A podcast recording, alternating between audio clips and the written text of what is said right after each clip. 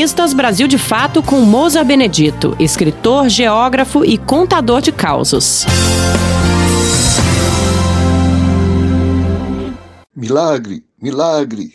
Esse era um grito comum na igreja de uma pequena cidade da Zona da Mata, em Minas Gerais, onde um padre ganhou fama de milagreiro.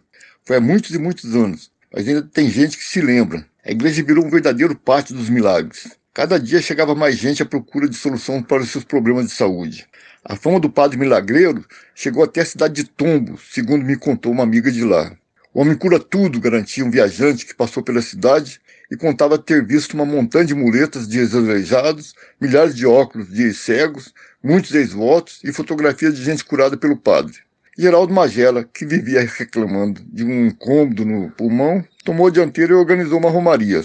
Logo arrumou um monte de gente que queria se curar de algum problema e lhe adiantou dinheiro para alugar um ônibus. Eram cegos, aleijados, mulheres que queriam engravidar, todo tipo de gente querendo curas milagrosas. Até um anão, o Joaquim Bertolino, conhecido como Kika Anão, viu aí sua grande oportunidade. Queria crescer, deixar de ser não. Se inscreveu na Romaria, achando que o padre faria ele ficar grande de uma hora para outra. Muita gente entrou na lista de Geraldo Magela. Ele nem se preocupou com detalhe, como lotação do ônibus. Daí a confusão na hora da saída. Tibúrcio, o motorista, impôs a condição de só viajar gente sentada.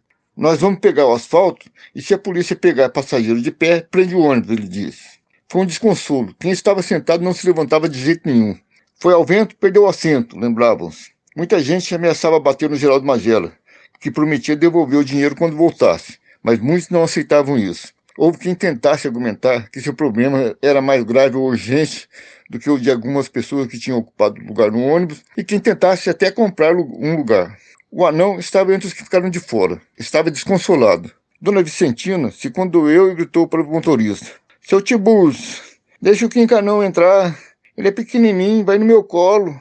O motorista até que estava topando. Quem não gostou foi o anão, pôs a mão na cintura e falou bravo: Ah, é? Ah, é? E como é que eu vou voltar? Você ouviu o escritor Mousa Benedito, geógrafo e contador de causos.